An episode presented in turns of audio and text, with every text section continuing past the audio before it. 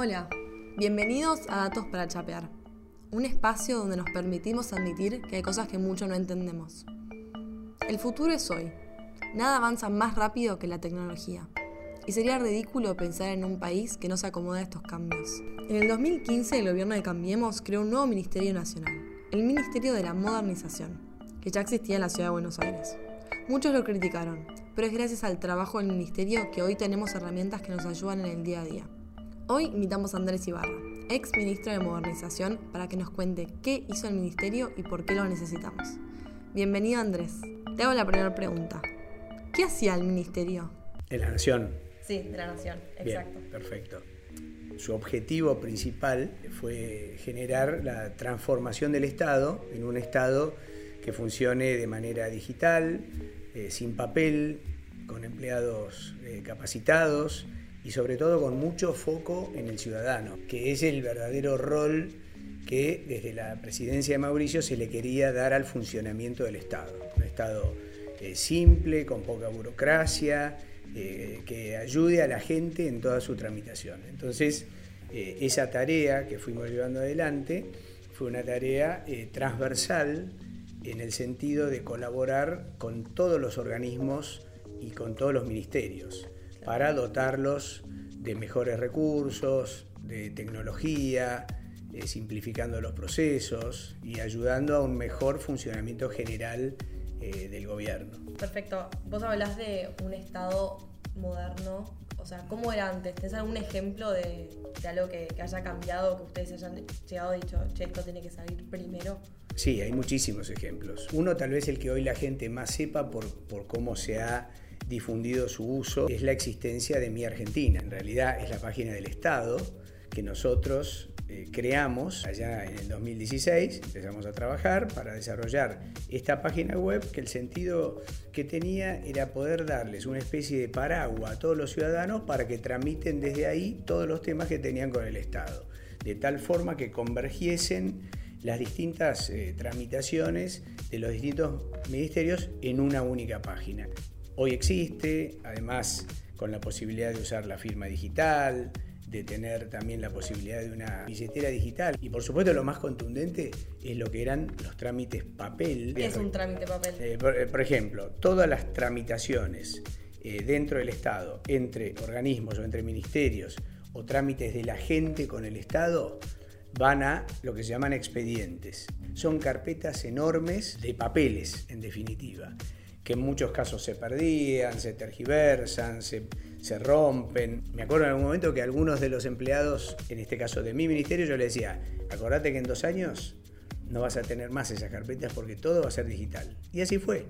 Eh, incorporamos casi 20 millones de trámites este, de expedientes electrónicos.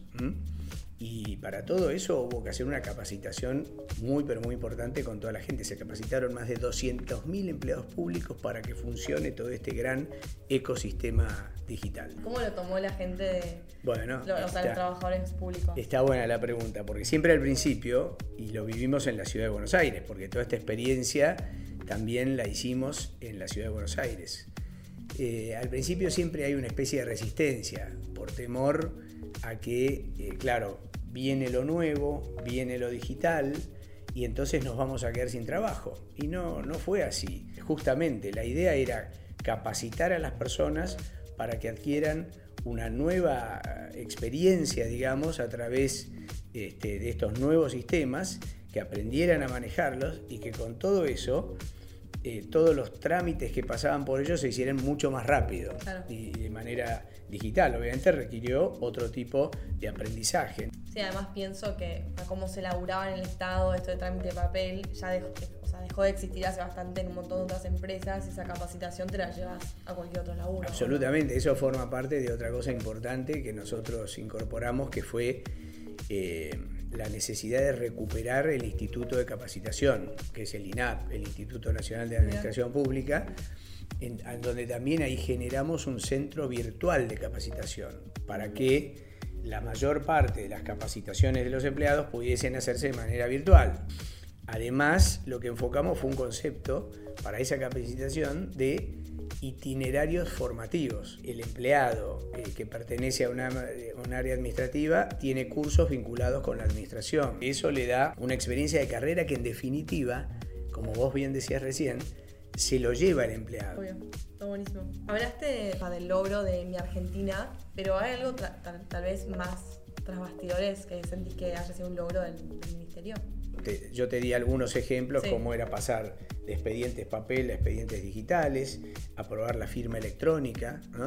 Eh, me acuerdo para muchos, muchas tareas, y esto por supuesto es un trabajo que hicimos con muchas áreas, ¿no? como la Secretaría Legal y Técnica también, eh, ni hablar desde ya, pero era eh, una tarea mancomunada para revertir este, creencias de muchos años en donde decía, no, esto tiene que ser firmado hológrafo, o sea, en papel.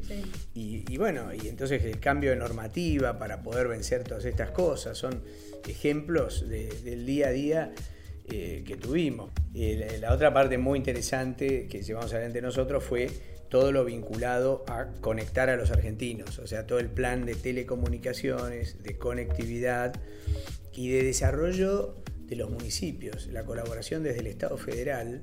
Eso fue un pedido explícito del presidente que lo transformamos en un programa que se llamó País Digital, que era darles a los municipios distintas herramientas digitales para que se convirtieran en verdaderas ciudades inteligentes o municipios inteligentes. Les dimos puntos digitales, por ejemplo, gratuitos para el uso de Internet gratuita, que los ah, lugares lugares públicos con internet. Obviamente mientras llegábamos con el plan de telecomunicaciones, que era llegar con el 4G, con las antenas del 4G por parte de las empresas privadas, o llegar nosotros desde ARSAT con la fibra óptica, para que con la fibra óptica los proveedores de internet hicieran lo que se llama la última milla y conectasen a, los, a los hogares. Entonces, mientras le dábamos todo eso, también desarrollábamos los puntos de Wi-Fi gratuito y otro desarrollo y eh, también nuestro fueron los puntos digitales, ámbitos y lugares dentro del municipio en donde hacíamos capacitación para personas que nunca habían tenido idea de lo que era navegar por internet, hacer búsquedas por internet, entender lo que era un WhatsApp y por supuesto desarrollo también de oficios, de, digamos, de, más nivel eh, para desarrolladores, comerciantes que querían poner su página web para su peluquería. Todo eso conformó un plan que lo llamamos País Digital, en donde tal vez lo, más interesante, dos experiencias que me acuerdo porque fueron en los dos extremos y fueron muy emocionantes y muy de reflejo de lo que necesita nuestro país. nosotros le, llega, le llevamos conectividad a dos escuelitas entre, entre 3.000 escuelas rurales. Una en el sur-sur, en Puerto Almanza, que es frente al canal de Beagle. Le pusimos internet satelital a esa escuela. Esa internet le permitió dar internet a las 10, 15 casitas que había alrededor de la escuela y eso les cambió totalmente la vida a los chicos por estar conectados con el mundo. Y lo mismo en el otro extremo, que ahí me acuerdo que fuimos con el gobernador Morales, acá fuimos con la gobernadora de Tierra del Fuego, Rosana Bertone, y, y, en el norte con el gobernador Morales, a 40 kilómetros de La Quiaca, en un lugar que se llamaba La Ciénaga, la escuelita era la escuelita de La Ciénaga, en donde también tuvimos la satisfacción de conectar esa escuela y que los chicos entonces con la internet les cambiara el, el enfoque, el mundo, el aprendizaje. Son experiencias que son las que creo que tenemos que repetir y trabajar muchísimo en nuestro país, conectando, conectando a los argentinos. ¿Cuál fue el efecto de decir, bueno, vamos a tener un Ministerio Nacional de mm. Modernización? Bueno, yo creo que fue una decisión política muy trascendente, eh, sobre todo porque el poder focalizar en un área eh, todo este, este trabajo integral que tiene que ver con que la transformación que vos querés hacer en el Estado está compuesta por tres pilares, que son las personas, los procesos y la tecnología.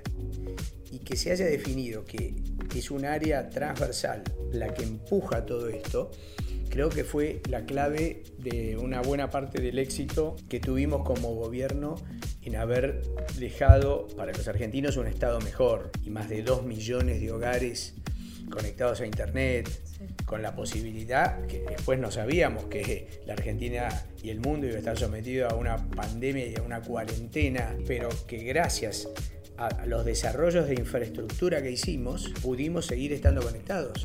Eh, tengo un montón, la verdad es que me surgen un montón de preguntas. La próxima que tengo es em, como de dónde siguieron el, siguieron el ejemplo para el ministerio. La verdad que como eso empezó en la ciudad de Buenos Aires, nosotros tuvimos la experiencia de haber visto el funcionamiento de muchas ciudades en el mundo que, ya, que son verdaderas smart cities y que pudimos comparar eh, New York, por supuesto, tenés Viena, ciudades nórdicas que también por distintas características, algunas porque tienen un desarrollo en el vínculo con los ciudadanos mucho más participativo y de ahí también aprendimos muchas cosas en términos de software y, mecanismos participativos. Pensemos que también nosotros desarrollamos, me voy un poquito por las ramas, pero vale la pena porque es parte del aprendizaje que vimos. Nosotros cuando Argentina tenía una política nacional totalmente cerrada respecto al gobierno abierto, empezamos a vincularnos desde la ciudad de Buenos Aires con todos los organismos para llevar adelante una política específica de gobierno abierto. Incorporamos el concepto de datos abiertos, generamos el portal del ciudadano, eh, trabajamos con todos los ministerios para que cada uno tenga su página de datos abiertos. O sea, que cada ciudadano pueda entrar a ver. Que cada ciudadano de esta forma pudiera entrar y ver eh, qué pasa con las compras, qué pasa con las personas, con el personal, con los sueldos, con las actividades de cada uno de los ministerios. Y eso fue una política de Estado que obligó a que todos los organismos y ministerios tengan que trabajar bajo el concepto de gobierno abierto. Y así lo hicimos en el gobierno nacional y terminamos presidiendo la Organización Mundial de Gobierno Abierto, que es la OGP. Entonces, en tan solo cuatro años, nosotros llevamos al país a no, a no estar, a no participar, a no calificar eh, desde el punto de vista de su transparencia y de, la, y de los datos que se compartían con la ciudadanía, a tener una política de gobierno abierto, tener una plataforma de datos, de datos abiertos, eh, hacer que todos los ministerios trabajen de esa manera y a presidir la Organización Mundial de Gobierno Abierto. Me interesa saber cómo está hoy. Yo veo que el enfoque es totalmente distinto. ¿En qué sentido?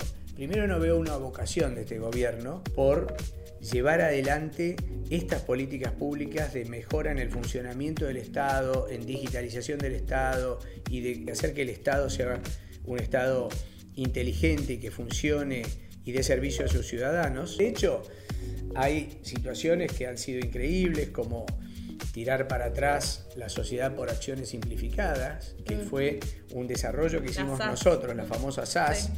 Tenemos un video de eso. Bueno, lo hicimos nosotros, eso. ¿Para qué? Para facilitarle a los miles de emprendedores de la Argentina que querían registrarse como empresa para poder operar como empresa en la Argentina y lo hicimos de manera digital para que en lugar de tardar seis meses y que haya discrecionalidad, se pueda hacer rápidamente y prácticamente a distancia todo el trámite. Bueno, y lo tiraron para atrás. Entonces, eso es un ejemplo este, de la mala política pública que lo único que hace es perjudica a los ciudadanos, a los emprendedores, a los empresarios, que son los que finalmente te terminan dando trabajo, facilitando el trabajo. Lo mismo en materia de gobierno abierto. Hay casos eh, páginas que ya no funcionan más, que no, se, que no se comparten los datos como se compartían antes. Por ejemplo, el ENACOM. Hubo casos en donde intentaron dar marcha atrás el sistema comprar, ¿no? Eh, porque todo, el, ecosistema digital que armamos nosotros, el de los expedientes electrónicos, tenía también dos eh, subproductos muy importantes. El sistema comprar, que era para que todas las compras sean de manera digital. Del Estado. Del Estado. Y el sistema contratar para que todas las licitaciones públicas del Estado sean de manera digital. Y también intentaron hacer al principio de la gestión algunos bypasses porque argumentaban que, que, se demoraba, o sea, todo lo contrario a lo que es, porque justamente una compra digital tiene una velocidad que no tiene la tramitación papel. Totalmente. Lo mismo lo que hicimos nosotros con la ventanilla única de comercio exterior que facilitar todos los trámites de las decenas de oficinas que convergen para exportar, por ejemplo, y eh, no, o sea, no veo en ninguno de estos temas ninguna vocación de superación. Eh, que en realidad la lógica en la política pública debiera ser, debiera ser, no es, que el gobierno que viene sea superador del gobierno. Entonces, que se hubieran montado eh, en lo que hicimos nosotros y lo hubieran mejorado, perfeccionado, superado. Lo que intentaron en muchos casos fue romperlo y no seguir adelante. Y ni que hablar, ni que hablar con la política de telecomunicaciones, en donde no veo, no veo avances como se tendría que llevar adelante en materia de seguir eh, llevando adelante la política del 4G, licitando nuevo espectro, avanzando con el 5G, que es hacia donde va el mundo, los desarrollos de los planes de fibra óptica y de la última milla, que obviamente que ha, habido mejoras en los índices, pero producto del el gran empuje e inversiones que hicimos nosotros hasta el año 2019. Luego, las inversiones también han bajado porque las señales son malas y son confusas, no solo porque la macroeconomía eh, está muy mal desde el punto de vista de la inflación, el tipo de cambio, la incertidumbre, sino también porque la normativa es muy mala. El decreto 690 que sacaron el año pasado respecto del servicio público para las telecomunicaciones es un desastre. Lo único que produce es eh, en el sector es este, falta de confianza, eh, temor a qué es lo que va a hacer el Estado respecto de las posibles inversiones que podría hacer el sector privado. Entonces, la normativa también es una señal de para dónde querés que vaya el país. Y creo que ahí también estamos muy mal. Buenísimo. Bueno, muchas gracias por bueno, venir. Sofi, gracias, gracias a vos, gracias por el tecito. Si te gustó este episodio, dale like y compartilo. Nos puedes taguear en Instagram, Facebook, Twitter como arroba proargentina. También estamos en TikTok. Y acordate que nos puedes escribir en cualquiera de estas redes y pedirnos los temas que te gustaría saber más. Queremos que tengas tus herramientas para chapear. Gracias y hasta la semana que viene.